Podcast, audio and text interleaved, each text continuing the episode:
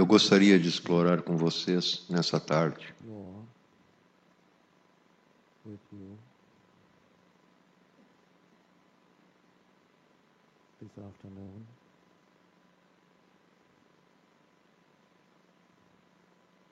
a verdade mais profunda da existência humana.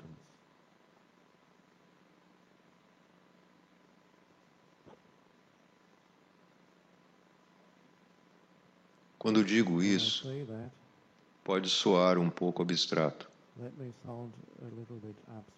Interessante, mas abstrato. Existência humana. E pode soar um pouco filosófico.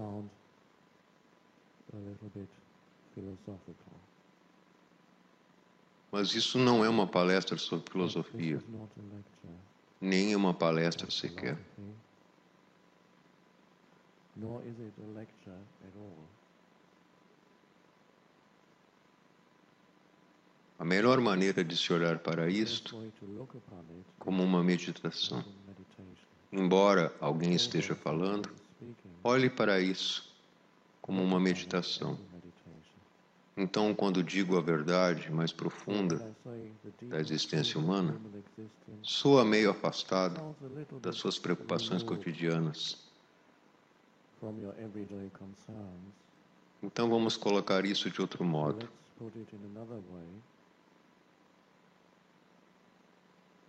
Estamos aqui para explorar a verdade mais profunda de quem você é, porque você é existência humana. Estamos aqui para explorar a verdade mais profunda dentro de você mesmo. Conhecer-se no nível mais profundo.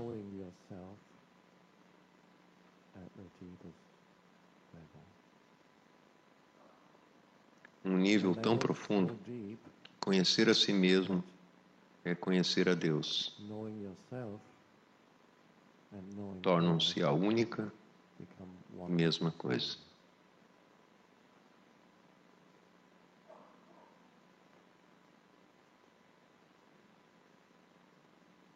Há dois níveis nessa palestra.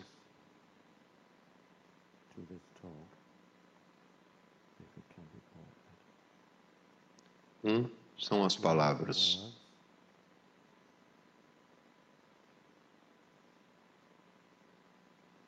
e o outro são os intervalos entre as palavras.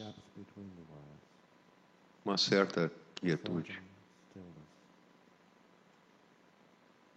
Apenas chamo a atenção para isso, porque ajuda, enquanto você escuta, a ficar consciente, não apenas das palavras, mas de um campo subjacente de quietude,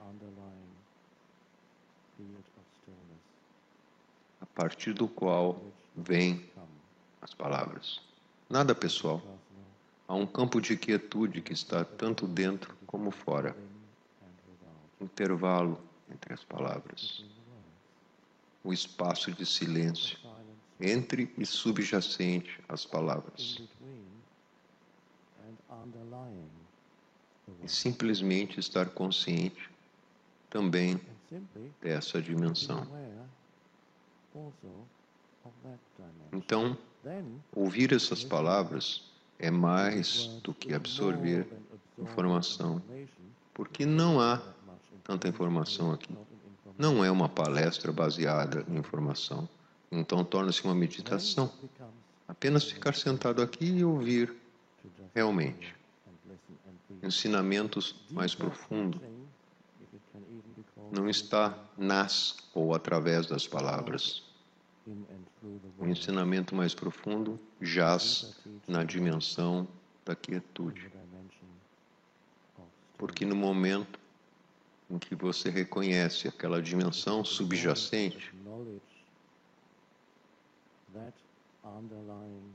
você acessou um reino dentro de si mesmo.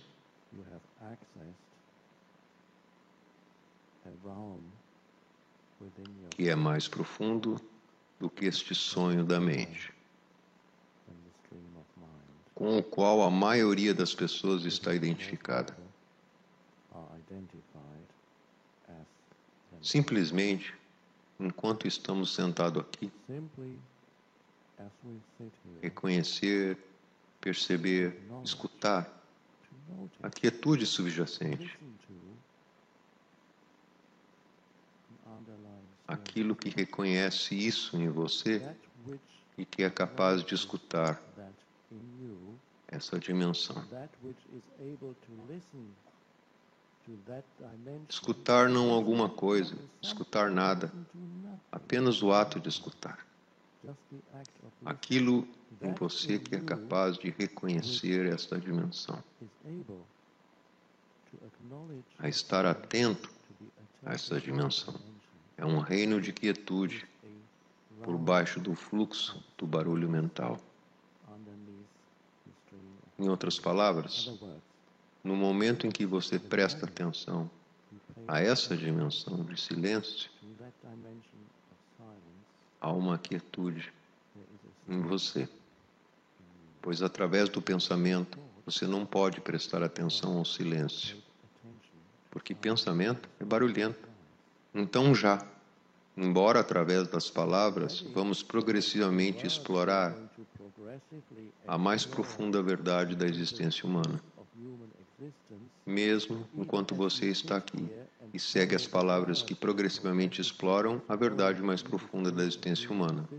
Essa verdade mais profunda da existência humana já está aflorando em você, enquanto está sentado aqui e escuta. Mesmo agora, simplesmente por estar atenção ao silêncio através da quietude interior. É o único modo de você perceber. A quietude em você percebe isso. E você foi além do fluxo contínuo do barulho mental.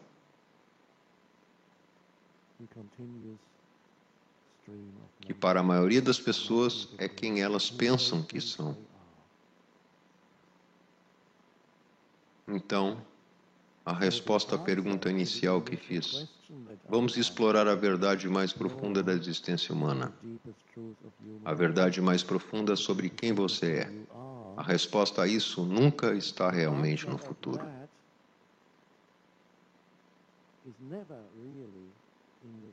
Mas nem mesmo dentro da estrutura desta palestra está a resposta sobre quem você é, além da mente condicionada. Nunca está essa resposta no futuro. Ela é sempre agora.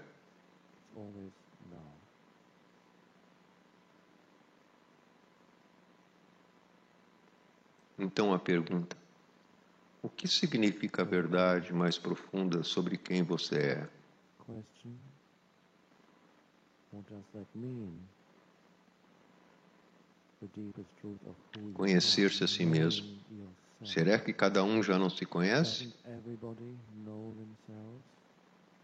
E a maioria das pessoas diria: sim, sei meu nome e todas aquelas coisas que estão associadas ao meu nome.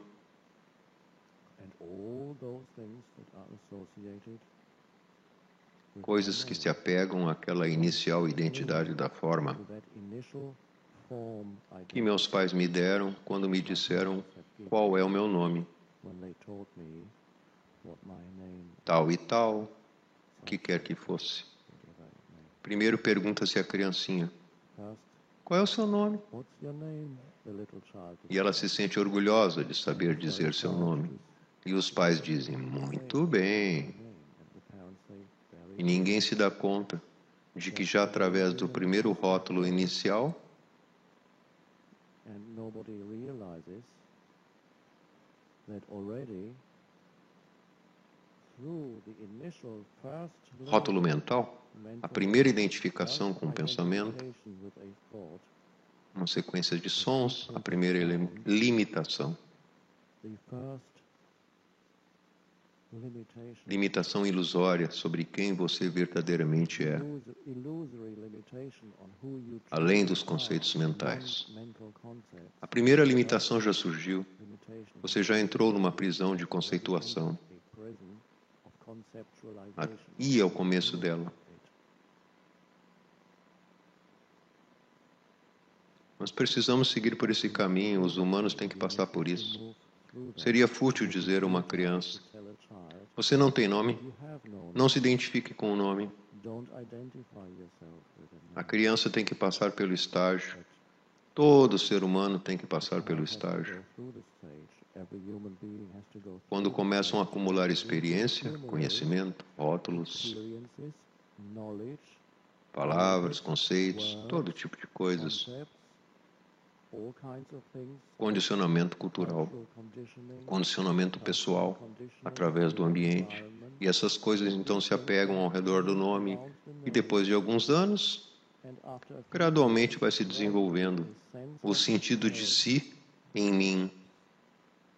Mesmo uma criancinha, ela começa a se desenvolver quando a criança diz: O meu brinquedo é maior que o seu. Faz a criança sentir bem, reforçar o seu sentido de eu, sentindo e eu tenho mais do que você. Meu pai é mais forte que o seu.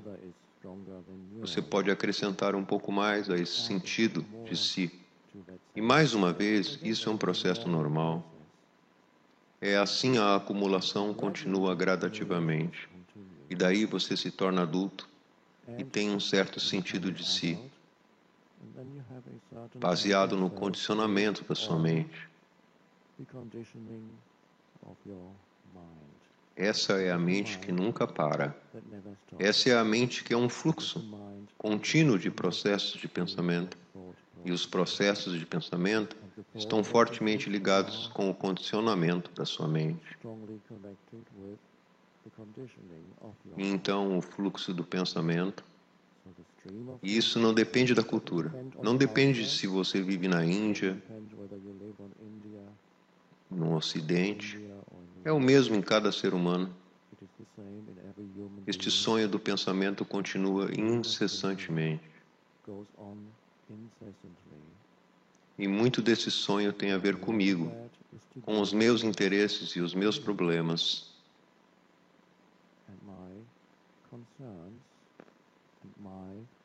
E com o que vai acontecer comigo. Há uma história de mim.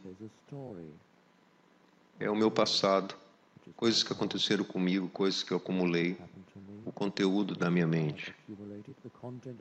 É um tipo de história em que as pessoas gostam de residir, falar para si mesmo dessa história, fazer um monólogo ou diálogo na cabeça.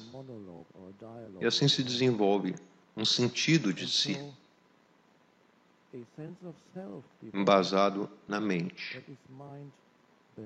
E mais uma vez, isso acontece com todo mundo. Desenvolve-se um sentido de si embasado em conteúdo e forma. Uma forma psicológica de mim. E para a maioria das pessoas, é isso que elas são. Então, se vocês lhe perguntar quem é você, elas lhe vão contar uma historinha. Poderia ser um breve resumo de mim, ou uma história muito longa, que poderia durar horas. Porque a minha história é tão interessante e dramática. Será que você tem tempo para escutá-la? Deixe-me contar-lhe qual é a minha história e o que eu sofri e o que eu vi. Porque eu passei minhas provações, minhas vitórias e minhas derrotas. O que as pessoas fizeram comigo e todas as coisas ruins que eu fiz. Vou lhe contar sobre tudo isso. É por isso que os meus psicanalistas ganham bem mais na vida. Porque aí você lhes paga para ouvirem a você e a sua história. E se quiser ser assíduo em sua psicanálise, terá que comparecer três vezes por semana, durante alguns anos. E assim você conta a sua história, e à medida que conta a história de mim, mais e mais camadas de complexidade se revelam a respeito de mim. E é tudo tão interessante. E assim, depois de ter completado o seu curso de psicanálise, então o psicanalista poderá lhe dizer: chegamos ao fim. Aliás, isso é muito raro.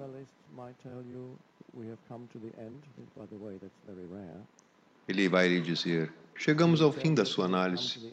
Já analisamos tudo a seu respeito. E eu vou lhe dar uma ficha. É grande? Está aqui ela. Pode levá-la para casa. Isso é você. E depois, se alguém lhe perguntar, você se conhece? Você dirá, ah, sim, está tudo aqui. O conteúdo da minha mente está aqui dentro dessa ficha, ou no disco do meu biocomputador nos dias de hoje.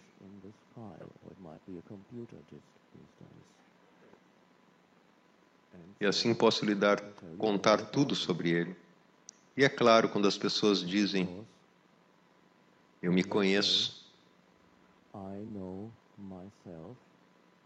o que elas realmente querem dizer é, eu sei muito sobre mim.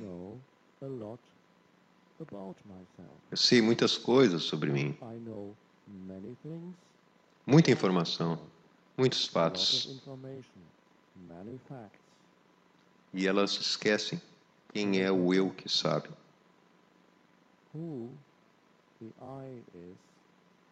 Porque todo aquele conhecimento é conhecimento sobre. É conhecimento da forma. Você sabe muito sobre a identidade da sua forma psicológica. Não que haja algo errado com isso. Cada pessoa anda dentro de uma identidade formal. Tem uma identidade formal que não deve ser rejeitada, mas ser honrada.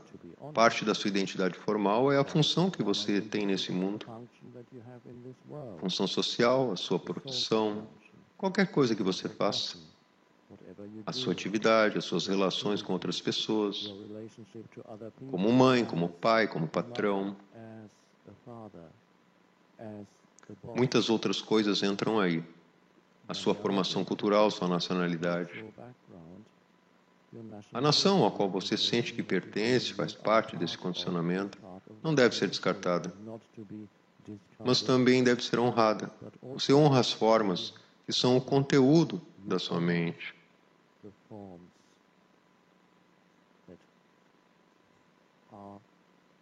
Você se identifica com esse eu.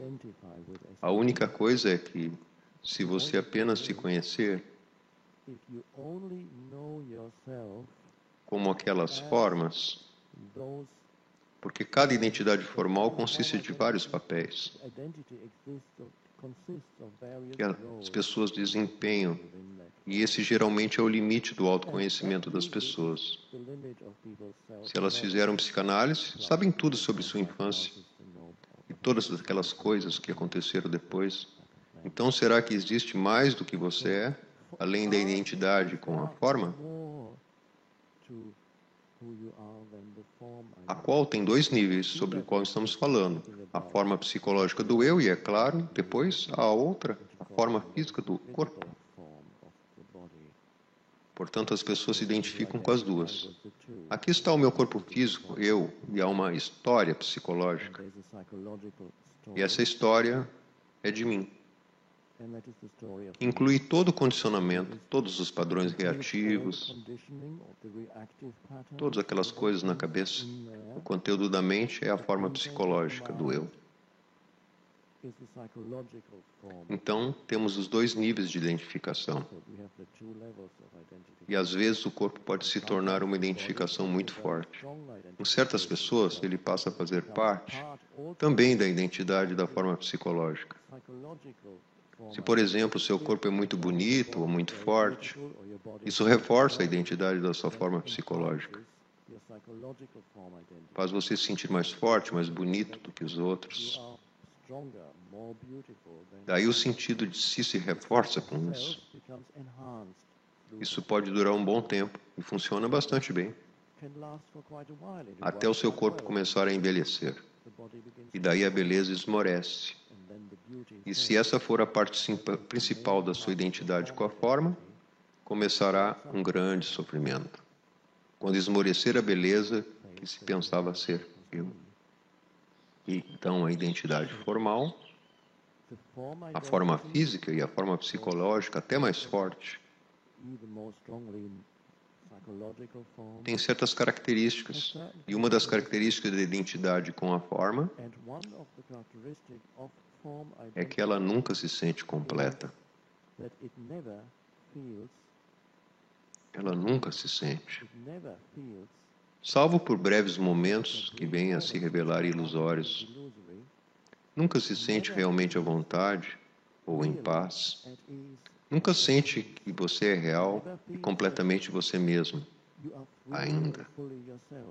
Ainda é típico da mente, porque essa é uma pequena escapatória que diz: tudo bem, sim, há esse sentido recorrente, quase permanente subjacente de carência, de insuficiência e de incompleteza. Muita gente que não é consciente o bastante não sente, e ele se retraduz num contínuo querer e necessitar isto ou aquilo para preencher o vazio que sentem, para preencher aquele sentido de carência e insuficiência com alguma coisa, para me tornar completo nessa identidade com a forma. E assim há uma carência enorme nos seres humanos de acrescentar mais ao eu.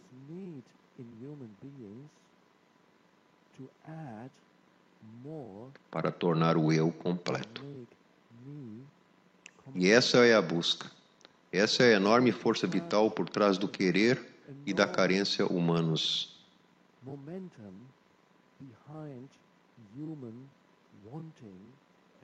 O Buda fala do desejo. Mas, mais uma vez, isso é um pouco abstrato. Talvez no tempo dele essa palavra fosse poderosa, mas o desejo, na verdade, é querer, necessitar. Então você procura coisas para acrescentar ao conteúdo acumulado de identificações mentais.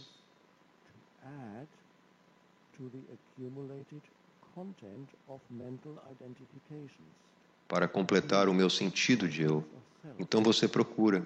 É estranho. É como se fosse. Como se isso se agarrasse a qualquer coisa para adicionar ao eu tudo quanto ele puder. E o que é muito comum, claro, é possuir bens materiais. Eu me identifico com eu tenho mais do que você. Isso realça o meu sentido de eu. Eu me identifico com minha casa, eu me identifico com meu carro. De um modo muito sutil, sinto que esses bens são extensões de mim. O carro tornou-se um objeto mental. E esse objeto mental é usado para reforçar, realçar um sentido de si deficiente. Por um certo tempo, isso funciona. Você se sente maior quando entra na sua BMW. Rum! Você se expandiu. Seu sentido de si aumentou. E você é mais poderoso que todos aqueles pobres carrinhos da sua volta. E por um certo tempo isso funciona. Você se sente realizado, e depois de um bom tempo isso se esvai. Você senta no seu carro e já não dá mais aquela sensação de realização. Isso só leva você de A a B. Ah, não era bem isso. E daí você procura a próxima coisa. E a próxima coisa poderia ser um relacionamento para me completar. Porque o último não funcionou, não me completou, algo deu errado. Então você sai em busca disso lá fora. O relacionamento ideal um dia eu vou encontrar. Estou procurando a parceira ideal que vai completar o meu sentido de eu. E daí às vezes acontece de você encontrá-la ou encontrá-lo. Isso quer dizer apaixonar-se. E você diz: tudo bem, eu a encontrei. Você vai me completar? Você vai me fazer feliz? O que às vezes se lê nas colunas dos corações solitários, em busca de alguém que me faça feliz. O que querem dizer é tornar completo o meu sentido de si, preencher aquela falta que eu sinto. E assim você pode até casar. E por um certo tempo a ilusão estará aí, assim como estava com a BMW. Agora sim eu cheguei. Quando você se apaixona, tem essa euforia de se sentir completo. Ou, finalmente, a história de mim se completou. Eu cheguei, eu consegui. Depois vem a lua de mel e depois a vida cotidiana. E todas as coisas que aparecem na vida comum. E mais cedo ou mais tarde, esse parceiro ou parceira ideal fracassa em cumprir o que prometeu quando assinou a ata de casamento,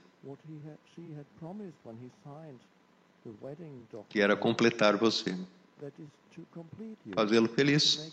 Já não funciona mais. Aquele sentimento desaparece e daí você se dá conta: ah, eu cometi um erro terrível. Não era ele o cara certo. Ou então você começa a procurar em outro lugar. Mas enquanto isso, todo dia você procura pequenas coisas para acrescentar ao eu, para realçar o seu sentido de si. Todo tipo de pequenas coisas, qualquer coisa.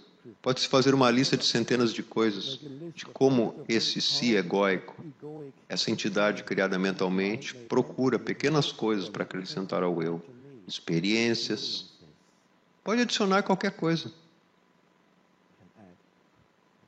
Drogas, talvez para ter uma experiência com isso, talvez seja isso. Comida, comida mesmo. Posso adicionar isso. É uma carência psicológica. O corpo tem uma carência limitada de comida, mas o eu psicológico tem uma grande carência de comida, porque através dela ele pode se sentir um pouco mais completo. A caixa de chocolate funciona por uma ou duas horas e pode-se ver o impulso por trás disso. Quando as pessoas enfiam a mão no pacote de lascas de batatinha frita ou de chocolate e já não tem mais. Tem mais? Na verdade, não é o corpo quem quer. É o eu criado pela mente que vê um certo preenchimento através da comida. E quando se esvazia o saco de batatinhas, ele procura a próxima coisa. Em muitas pequenas e grandes coisas, há essa carência enorme de acrescentar coisas ao eu toda parte para me fazer completo. Porque essa sensação de estar completo nunca dura. E assim as pessoas acreditam que a sensação de não terem chegado, de ainda não terem conseguido mesmo, de serem verdadeiro e plenamente elas mesmas, as pessoas acreditam que isso é um problema pessoal delas. Elas acreditam que existem outros que conseguiram. Porque você vê os filmes e as revistas que lhe mostram aquela gente deslumbrante e famosa que aparentemente, com certeza, devem ter conseguido realizar-se. Elas parecem tão felizes nos seus arredores deslumbrantes. E a cultura lhe diz que esse é o caminho que você tem que seguir. Você pode conseguir. Apenas se esforce mais para ter mais posses ou mais status. Essa é uma coisa enorme e intangível para acrescentar a si mesmo. De outras pessoas, você de mim é uma parte enorme. Pode ser maior que a maior mansão. Essa necessidade de que os outros me deem sua aprovação, sua elevada opinião e assim a necessidade de status na sociedade de que outros me digam que sou ótimo e bom o bastante. Há um risco enorme da possibilidade de você acrescentar essa identificação ao sentido de si deficiente. E por um certo tempo isso também funciona. E daí, se você tiver conhecido algumas dessas pessoas famosas que você vê nas revistas e filmes, gente famosa de quaisquer lugar, filmes, famosa por isto ou aquilo, a quem a cultura local e o mundo têm dito que são especiais, que conseguiram. Elas são símbolos de grandes papéis na sociedade. E se você as conhecer pessoalmente, verá que sob a fachada deslumbrante há o mesmo sentido de deficiência.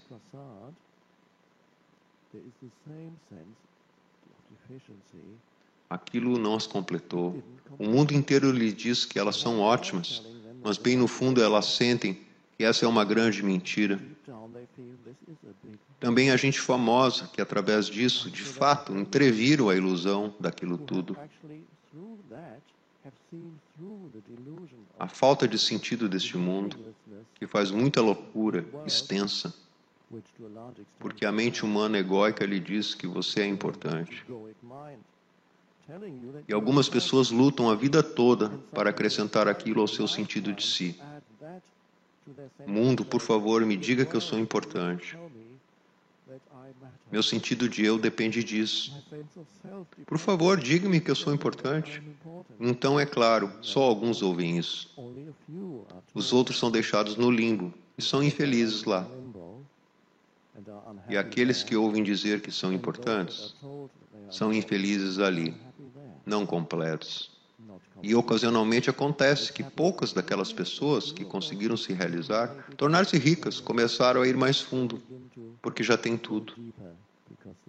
Já é impossível pensarem que possam adicionar qualquer outra coisa a mim, pois o que se pode acrescentar quando já se tem tudo, pode-se comprar tudo, ir a qualquer lugar. Todos pensam que você é Deus, e aí você sente.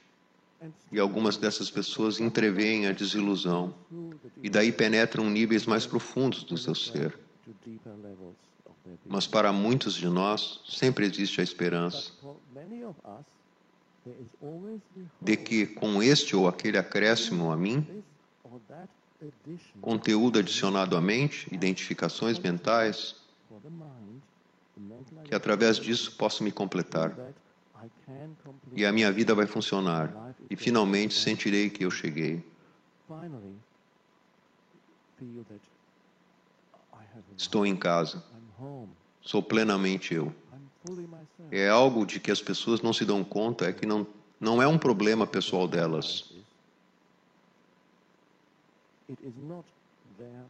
O fato de se sentirem que não chegaram ainda, não conseguiram ainda, está construído na própria estrutura do sentido de si, mentalmente criado.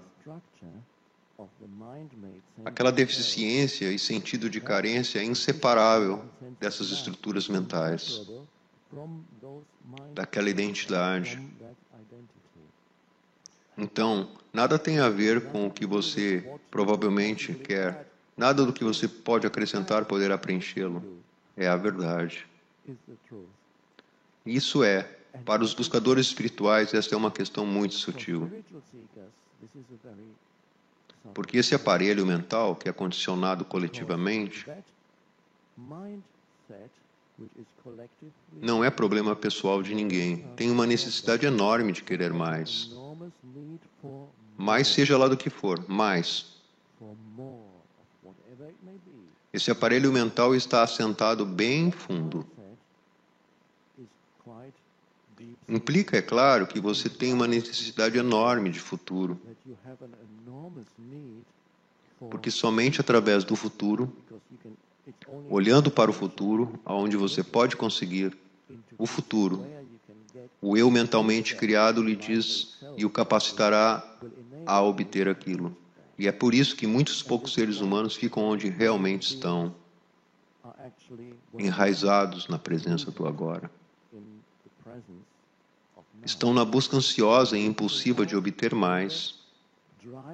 Estão numa busca contínua, são puxados para fora do agora.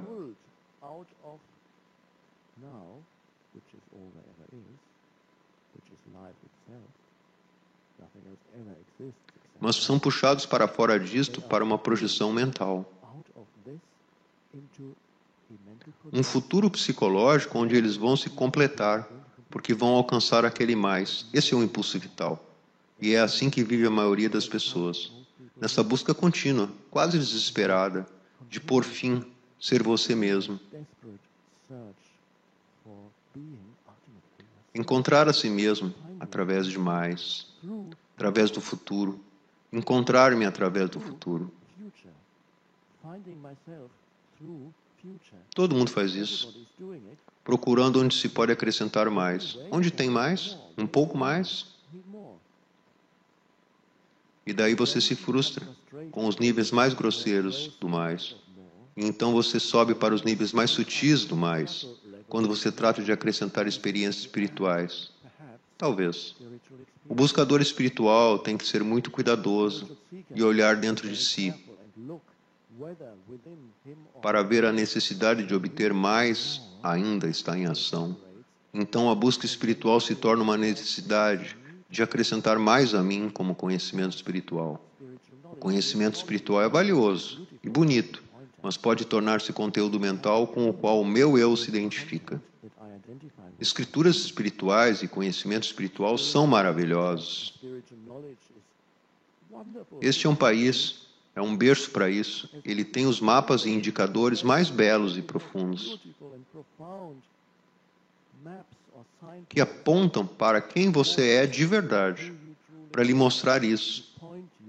E se forem utilizados corretamente, funcionam muito bem e poderosamente.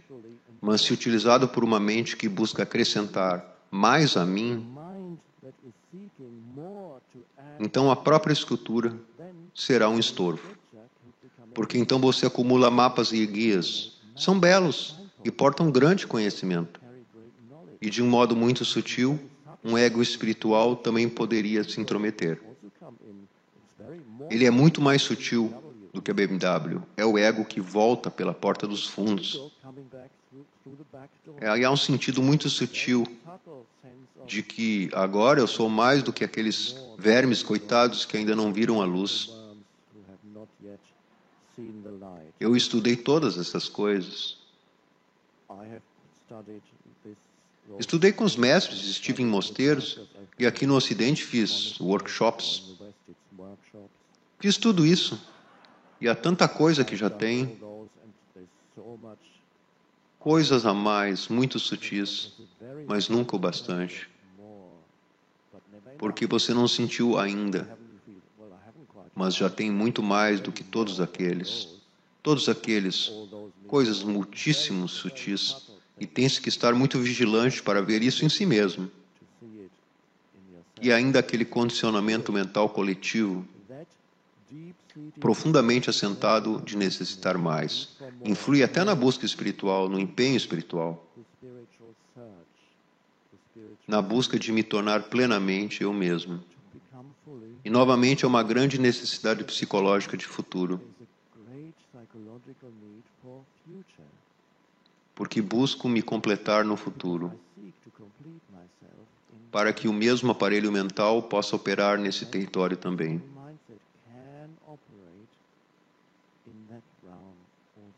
Portanto, é bom saber disso.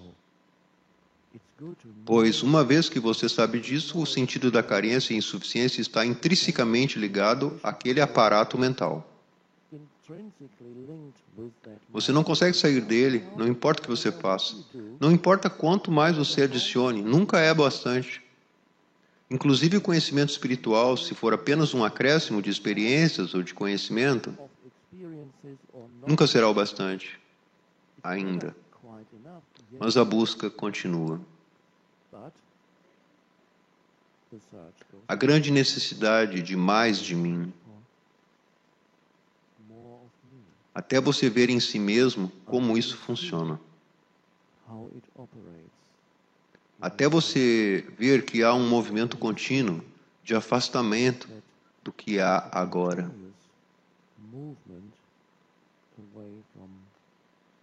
Até você ver a necessidade desse sentido de eu mentalmente criado. E isto está realmente assentado na raiz do conflito contínuo do mundo coletiva e individualmente, a loucura da história humana. Por que é assim? Por que a história humana é tão insana? 80% dela. Olhe para o século XX. Incrível, como podem os humanos fazer isso? Deve haver uma disfunção enorme no núcleo da mente humana. E é isso mesmo pois uma grande necessidade desse sentido de si mentalmente criado, a fim de continuar a sentir esse sentido de si, ele precisa criar. oposição aos outros, situações e pessoas, porque somente lutando contra, criando encrencas, pode-se continuar a sentir o sentido de si mentalmente criado. continue Precisa-se de um sentido de separação entre mim e você.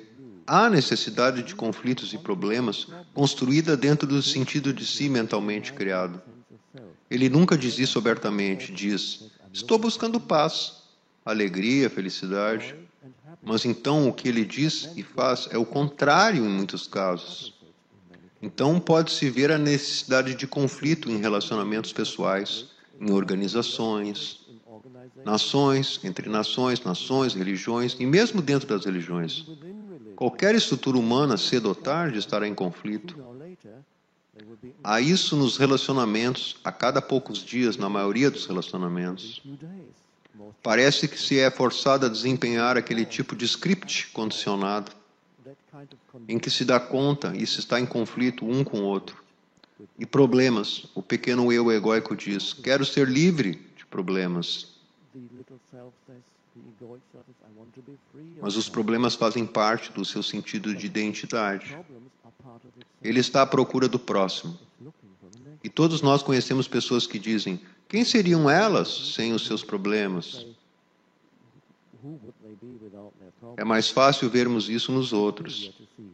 Tudo isso é a estrutura do eu que precisa de seus inimigos para continuar sentindo o seu to continue to feel a própria maneira favorita de realçar o seu sentido de si através dos inimigos é discutir e sentir a enorme força vital por trás de estar com razão numa discussão, fazer com que a outra pessoa esteja errada. Se puder fazer com que a outra pessoa esteja errada, você pode fortalecer o seu sentido de si. É claro que você não sabe que está apenas fortalecendo a ilusão, Mas por um momento você se sente bem. Não exatamente, mas o ego diz que você se sente bem. O corpo sabe que você não se sente bem de modo algum, mas o ego diz e me mostra que eu estou certo. E por um momento você adicionou ao seu sentido de si essa grande sensação de estar com a razão e ele cresce. E depois de um certo tempo ele se esvai. Daí você precisa fazer com que mais uma outra pessoa esteja errada. Você pode estar procurando até. É claro, isso é inconsciente. Então você começa a discutir questões espirituais e diz: Você não sabe o que está falando. Deixa que eu lhe diga. Ou você diz alguma coisa e alguém duvida do seu ponto de vista. Ora, o seu ponto de vista é uma posição mental do seu pensamento. Isto é assim. E alguém mais diz: Não, isso não é assim. Absolutamente. Você tem um sentido de si mental. Identificou-se com o pensamento. Identificou significa que seu sentido de si está naquele pensamento. É um eu. Você mesmo está no pensamento. Poder-se-ia dizer, às vezes usa a expressão, você reencarnou numa forma pensamento. Por um momento. Você reencarnou significa que o seu eu está nela. Ele é uno com seu sentido de si. Então alguém diz: Não, você está completamente errado. Isso é um ataque à sua própria vida. Isso é uma ilusão. Porque sua identidade está no pensamento. Então há uma enorme quantidade de emoção. A defensividade, a agressividade que surge quando você defende sua posição mental Em pessoas muito inconscientes, isso pode facilmente degenerar em violência. Então, violência, em muitos casos, essa é a raiz da violência. Fazer com que o outro esteja errado. Até uma nação, coletivamente, o mesmo poderia acontecer. Fazer com que a outra nação esteja errada. Tá bem, vamos provar que a outra nação está errada e vamos atacá-los. Daí nós estamos certos. Quanto mais inimigos tivermos, mais sentiremos o nosso sentido de si. Então ele opera, quer no nível pessoal ou nível social, essa ilusão através de luta e oposição para realçar a si mesmo, o eu. Então ele está sempre à procura lá fora. O eu egóico, na verdade, não está à procura de paz. Ele só diz que está. Ele não lhe pode mostrar isso abertamente, mas está à procura de encrenca. Se ele não estivesse, a história humana não seria desse jeito. A situação mundial não seria do jeito que está. Essa loucura total. E eu sempre digo: se você duvida, veja o século XX ou qualquer outro século. Mas o século XX é o mais maluco. Ou assista a TV hoje à noite, se duvidar da loucura. O que é isto? Está embutida essa necessidade de inimigos, de problemas, de conflitos.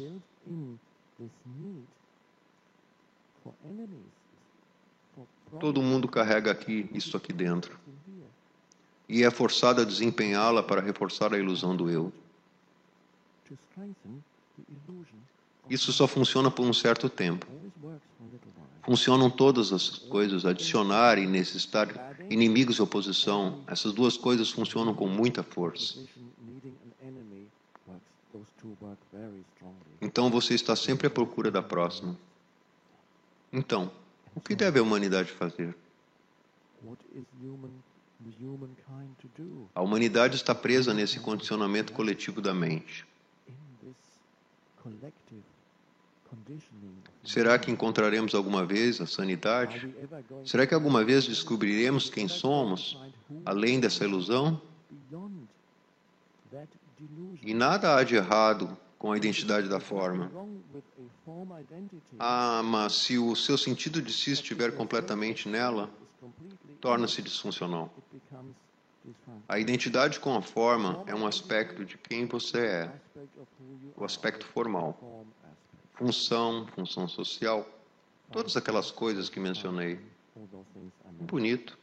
Mas se o seu sentido de si estiver nela, se você deduzir dela o seu sentido de si, nada mais profundo do que isso será sempre a causa de problemas e sofrimento.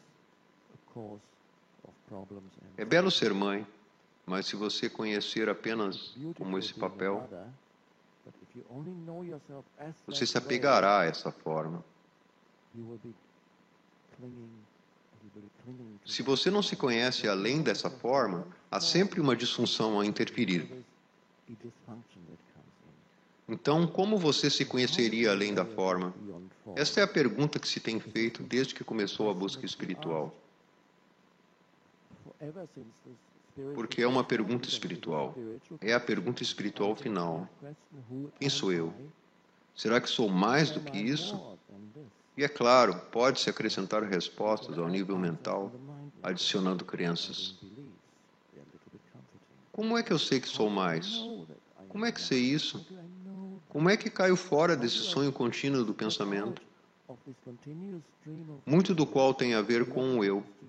É por isso que ele nunca para, é tão compulsivo, porque preciso me manter funcionando. É quase constante, mas é sempre ignorado. Esse é o eu egóico criado pela mente, cujo principal inimigo, e ele tem vários, precisa deles, cujo principal inimigo ele combate continuamente, ignora, a que se opõe e resiste. É, na verdade, o momento presente, o agora. Ele não quer o agora. Há sempre um desconforto com o agora. Às vezes há mais do que um desconforto. Porque estou em busca do meu caminho para o futuro, que vai me realizar. Não estou. Este o agora como um degrau que me capacita a chegar à projeção mental do futuro, onde eu vou me completar. Portanto, por favor, não me prenda no agora. Não tenho tempo para o agora. Tenho algo muito mais importante em mente. E é o meu eu, nessa projeção futura, que vou conseguir realizar. Isso também poderia ser uma coisa espiritual. Poderia ser uma imagem mental espiritual de um estado futuro a ser alcançado, como uma forte projeção mental. E você está apenas tentando se afastar disso porque precisa chegar lá, para libertar-se, para alcançar, para realizar-se pode adicionar uma enorme atração ao futuro. Você não percebe que está preso no mesmo jogo mental em que estava presa a pessoa da BMW. Isso se torna uma atração ao futuro e de tentar conseguir. Conheci muitos buscadores espirituais que ficaram descontentes depois de 30, 40, 50 anos de busca. 40 years of search, 50 years of Quando é que vou realmente chegar? Será que você já olhou alguma vez para o agora? Será que você já olhou para a única coisa que jamais o abandona? A única coisa que é sempre real. A única coisa onde tudo só pode acontecer. Ser, dito, pensado, vivido, tem que ser agora. A vida é sempre neste momento, mas o sentido de si egóico mentalmente criado está se esforçando para chegar ao próximo para se completar. Ele está em busca de si lá, não sabe que já está aqui. Se puder simplesmente reconhecer, only profunda e completamente, este aqui e este agora. Se você puder entrar fundo neste agora, você descobrirá que o seu eu, além de uma história mental, já é totalmente completo.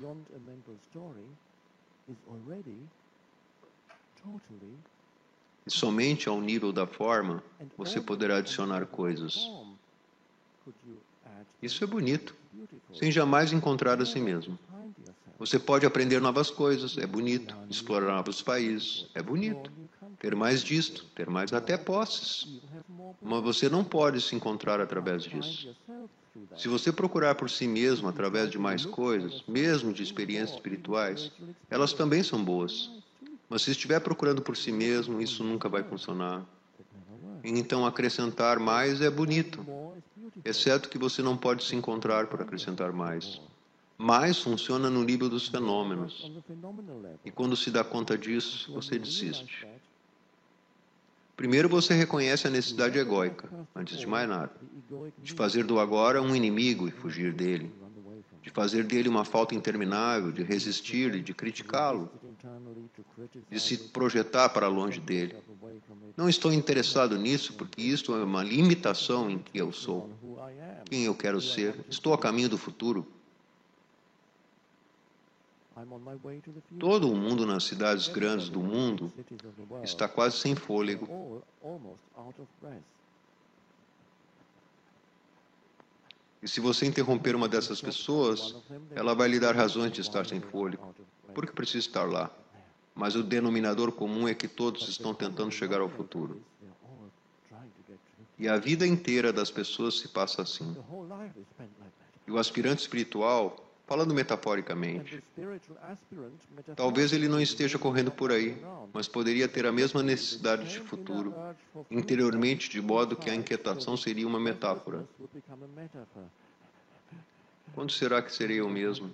Você já olhou profundamente no agora, a única coisa que jamais o abandona? Só o que existe absolutamente. Sua vida inteira está nesse espaço do agora? Ah, não, não fale comigo do agora.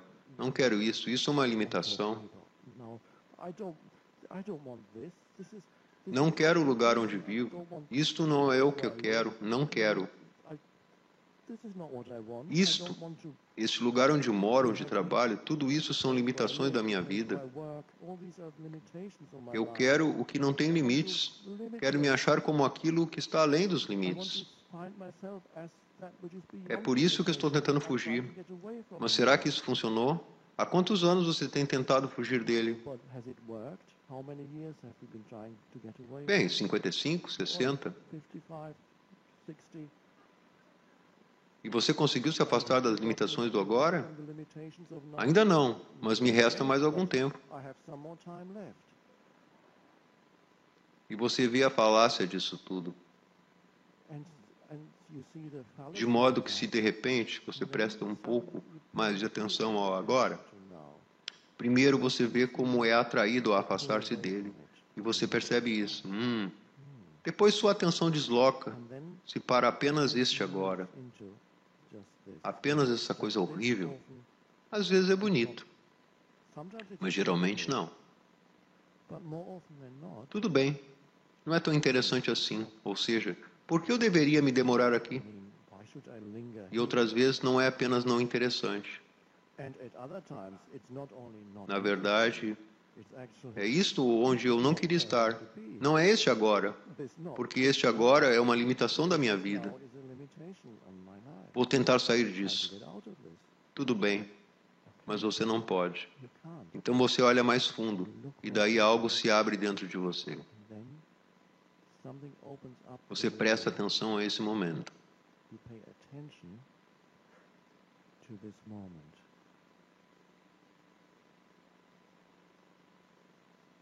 Então vem a constatação de que tudo o que você sempre tem é o agora.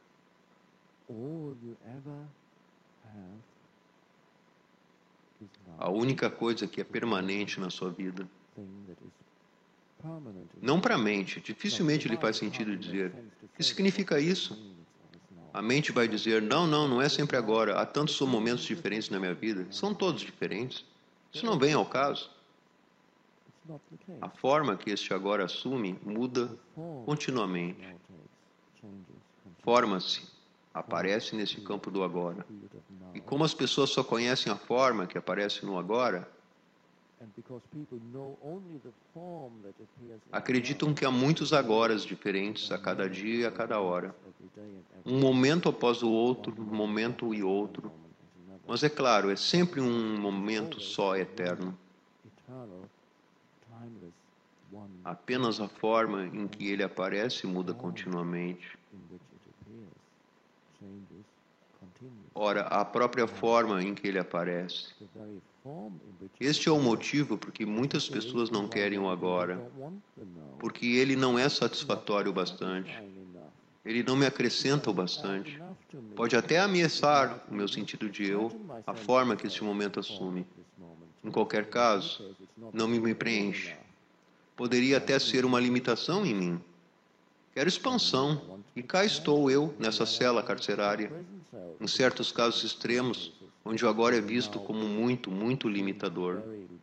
Ou o seu corpo, seu corpo físico pode estar muito doente, não pode mais se mover, muito bem. Então o agora se torna, a forma que este agora assume pode, em certos casos, ser extremamente limitador. E você está me pedindo, poderia a pessoa dizer, para não tentar me afastar dele? Sim, porque aquilo não funcionou. Então, por que não tentar uma outra coisa? Por que não tentar viver em alinhamento interior com a forma que este agora assume?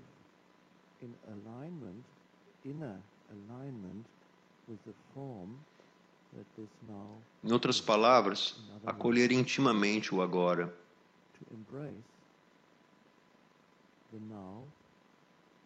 Não importa em que forma ele venha. Dizer sim ao agora, o qual, afinal de contas, é a vida. Ela é inseparável do agora. A vida é sempre agora, nunca não agora. E assim você diz sim à vida ao dizer sim a este momento. E a qualquer forma que este momento assuma. Como posso discutir com ele? Ele já existe. Ele existe. Ele é a existência desse momento. É claro que posso mudá-lo, posso agir agora. Se estou trancado num edifício, perdi a chave, este é o agora. É claro que posso me levantar e gritar pela janela: Por favor, alguém abre a porta. Mas se ninguém ouve, talvez venha alguém. Mas nesse momento, isto é o agora.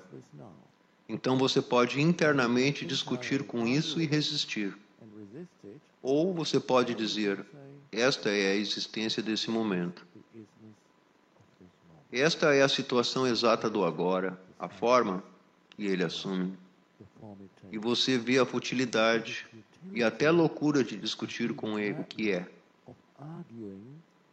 Porque o que quer que seja já é a situação. A mudança de consciência acontece no momento em que você dizer sim ao que é. happens the moment you say yes to what is Porque a estrutura inteira do eu egóico criado pela mente vive de resistência e oposição e de fazer do agora um inimigo. Ele vive disso. Isso o mantém em movimento. Então a beleza disso é que podemos pular fora de milhares de anos de condicionamento coletivo. Não por precisarmos de mais tempo para pularmos fora do condicionamento. E essa mensagem ainda não pode ser ouvida por todos. Há ainda muita gente no planeta que, antes de poderem ouvir isso, precisam de mais tempo. Mas já que vocês estão sentados aqui, presumo que algo em vocês ouve a mensagem de que para se encontrar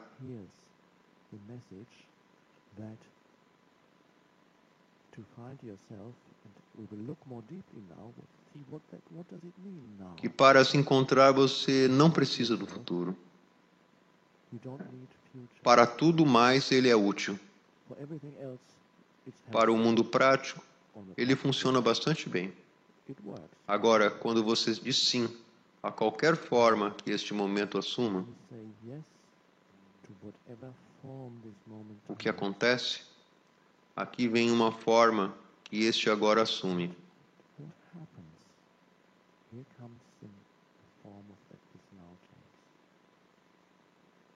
Tudo bem, dou as boas-vindas a isto, porque isto existe. this because it is.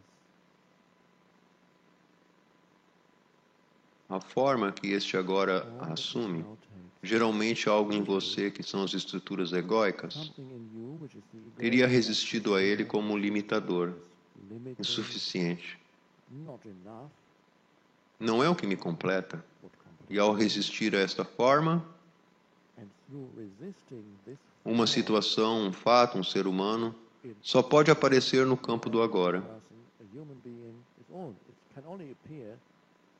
Ao resistir a ele, qualquer forma que apareça,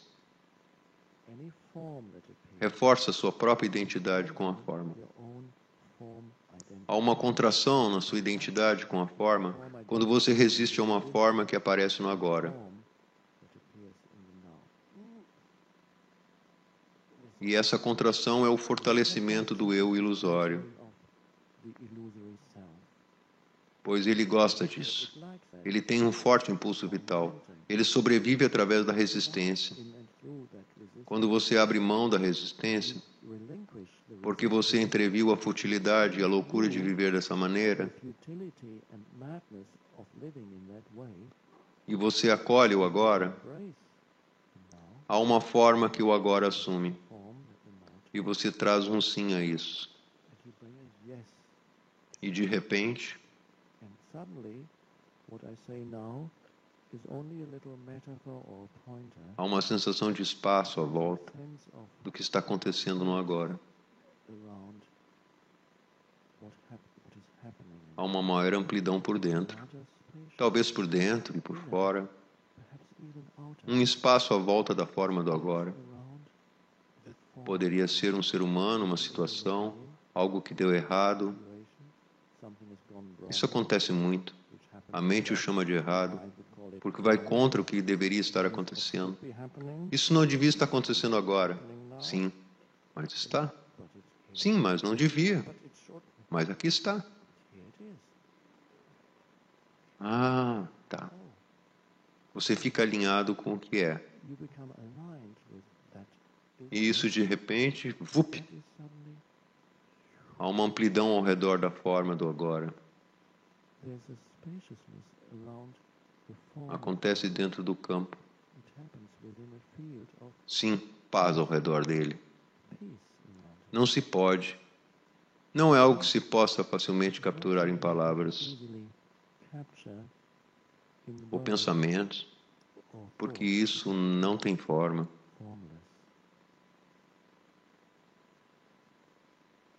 Através daquele ato de Entrega. Entrar num estado de consciência de entrega. Entrega a Deus. Isso é um pouquinho abstrato. Quem sabe o que Deus quer? Como é que eu me entrego a Deus? Entregar a qualquer forma que este agora assuma, porque foi a totalidade que apresentou isso. Está intrinsecamente vinculado à totalidade do cosmos. Tudo está totalmente interligado. Assim, a forma de que este agora assume não poderia ser de outro modo. O universo inteiro apresentou isso como uma forma. E há um euzinho na cabeça que quer discutir com isso. It is, has an argument with it. E que se fortalece através dessa discussão. Isso é sofrimento.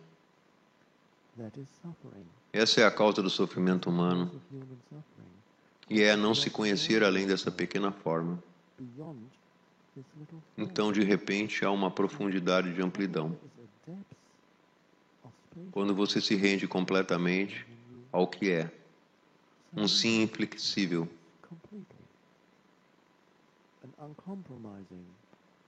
Isso sim é entregar-se a Deus. E nessa entrega, dissipa-se o aparelho estrutural egóico, The egoic structures that live on que vivia em resistência e negação ao agora. De repente, há uma profundidade no seu ser e uma paz que está aí, não importa que forma este agora assuma.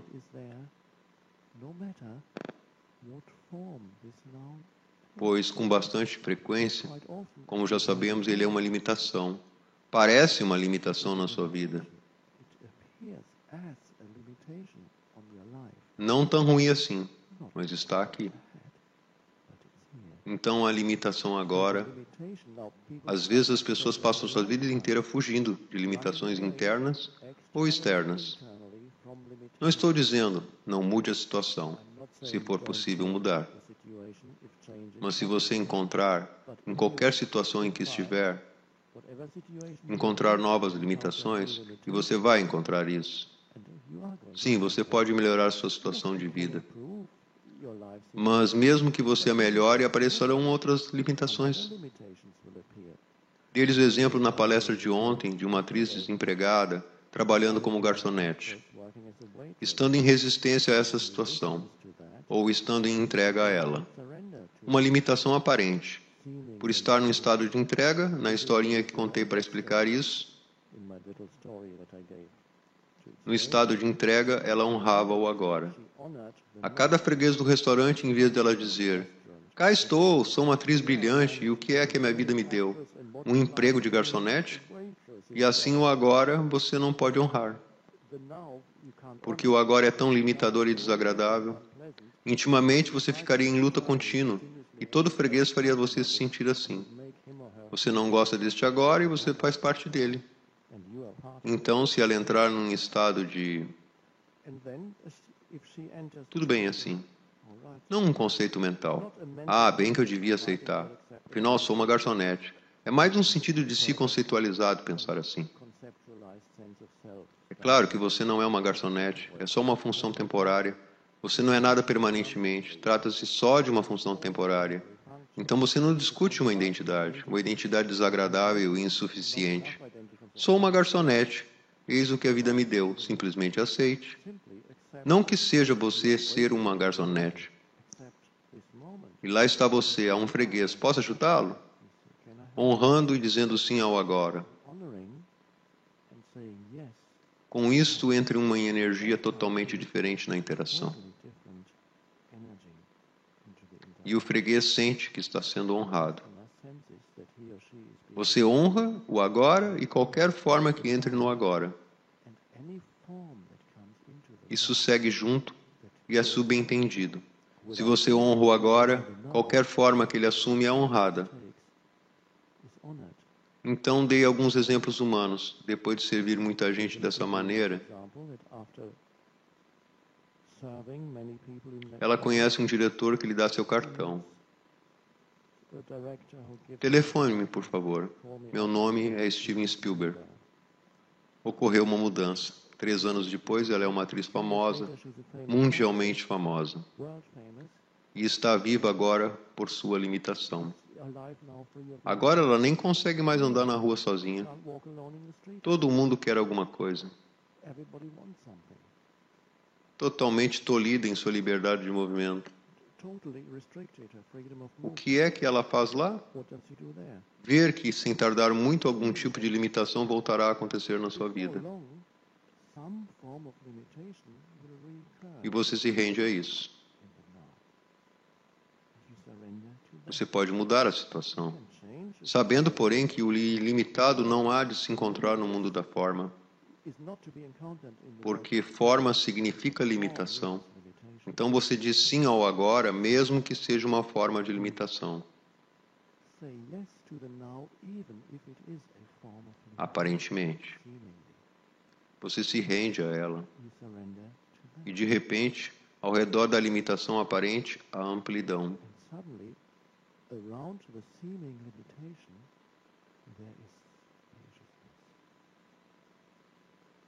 E uma certa profundidade.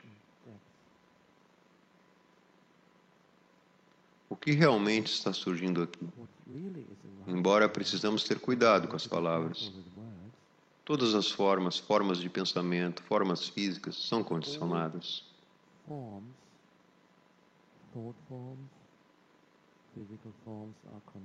São condicionamentos. Consciência condicionada aparecendo como uma forma. Consciência aparecendo como uma forma pensamento. A consciência aparecendo em muitas e muitas formas. Mas a aparência surge do vasto reino da consciência não condicionada.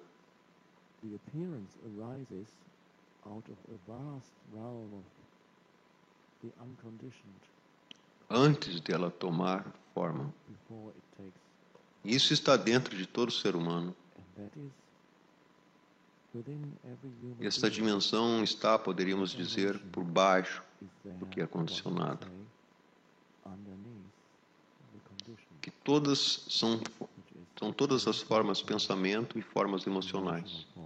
É a profundeza do incondicionado que poderia ser, pode ser sentido, que não pode ser conhecido como se conhece um objeto na consciência.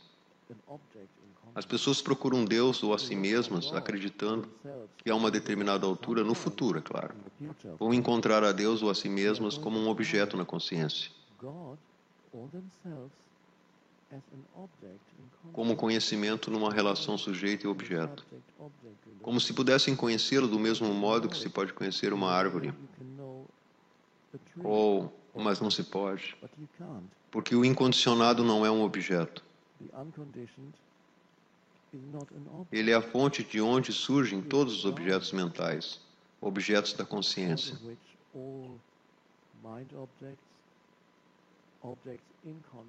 e aonde eles desaparecem. Então você jamais poderá se conhecer no sentido normal da palavra. Mas você pode ser isso. Isso se sente. Poder-se-ia dizer que é um reino de quietude por baixo do barulho mental. E qualquer palavra há de reduzi-lo. É muito mais. Toda palavra não passa de um pequeno ponteiro, um reino de presença alerta.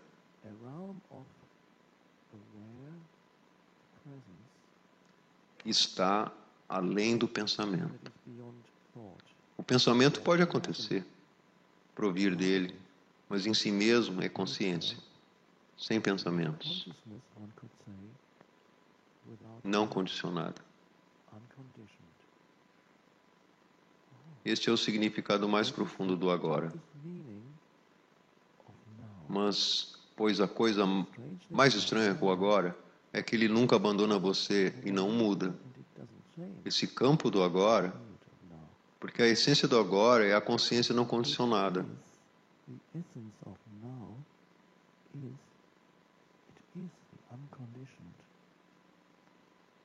O campo em que acontece todos os fenômenos.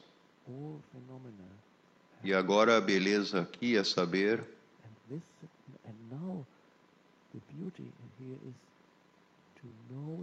poder-se dizer que você conhece o agora além da forma que ele assume.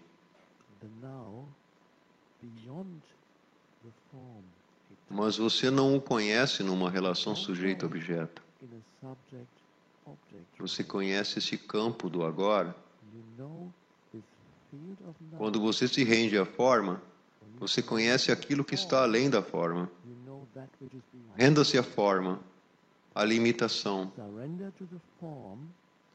E aí é que surge aquilo que está além da forma e além da limitação, e que é você mesmo. E isso vai contra como todo mundo vive nesse mundo.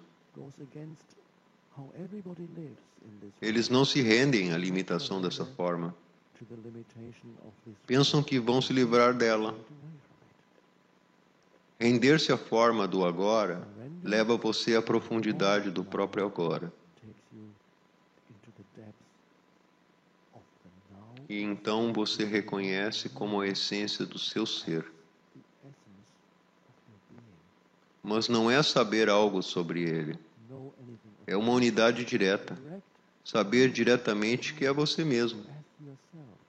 Eu iria mais longe e diria que você é o agora, totalmente uno com ele. Ele nunca o abandona, não pode deixá-lo. A essência, a dimensão não condicionada de quem você é. Are. Quando você sabe disso, você pode permitir que o condicionado, a forma, And the seja. be Isso é bonito. A forma em que você aparece, as which you porque você não precisa mais dela, para obter dela um sentido de si. Daí as formas também são belas. Você realmente as honra pela primeira vez. Quando você se conhece e sabe que está além da forma, você também honra completamente todas as formas.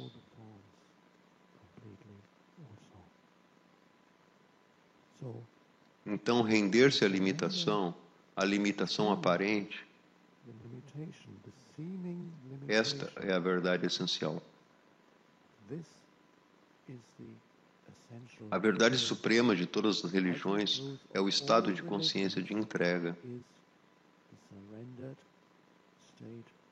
Existe até uma religião que se chama entrega, Islã, mas esta é a essência de todas as religiões. No cristianismo, essa essência está contida na imagem da cruz. Jesus na cruz. É toda a humanidade. A cruz é o símbolo máximo de extrema limitação. Nada poderia ser mais limitado do que estar pregado numa cruz. É um instrumento de tortura. Assim, de certo modo e por um certo tempo, os humanos vivenciam o mundo, que é um mundo das formas, quase como uma tortura. É tão pesado. Então pode levar um tempo, até que de repente eles escutem uma mensagem da entrega. E nesse instante, como é simbolizado pelaquela imagem de Jesus, of a entrega acontece na cruz. Entrega total à limitação extrema e aparentemente inaceitável. Não a minha vontade, mas seja feita a tua vontade. a tua vontade. Então minha e tua se fundem na entrega real. Já não existe mais minha que se opõe à tua. Quando minha e tua se fundem, a entrega total, a sua vontade é una com a totalidade.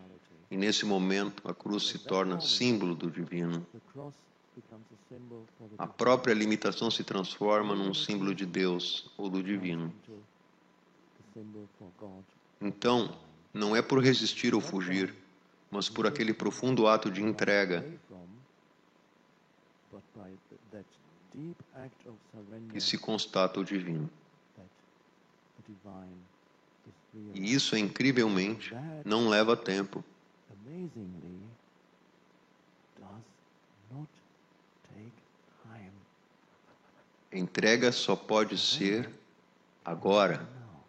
Pode levar tempo para você residir no estado de entrega como seu estado permanente. Você cai de volta na resistência porque o impulso vital do condicionamento coletivo é tão forte. Mas depois você entra de novo no estado de entrega. Porém, o momento da entrega é sempre agora, porque você se rende ao agora e no agora.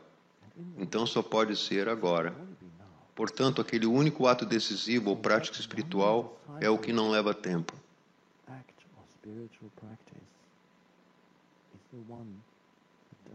Essa é a sua beleza. Significa realmente que você não precisa de futuro para se encontrar. E não precisa acreditar nada a si mesmo para você se encontrar. Nada. E daí você pode brincar com o reino dos fenômenos e acrescentar mais coisas. É bonito, brincadeira, mas você não precisa mais daquilo para o seu eu. A essência da constatação espiritual, todos os ensinamentos apontam para ela.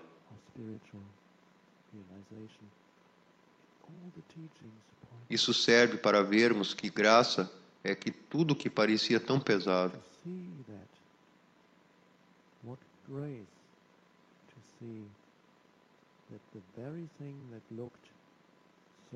Apenas no mundo da forma, tudo que parecia estar me limitando. Por todos os lados, tudo isso mesmo é o portal para o que não tem forma e para aquilo que eu sou além da forma. E você vê que, em última instância, tudo é um só. A forma é o vazio, o vazio é a forma. Ambos são um só. E essa é a mensagem da salvação eterna, a mensagem mais sublime para a humanidade. Nada mais é preciso, senão isso.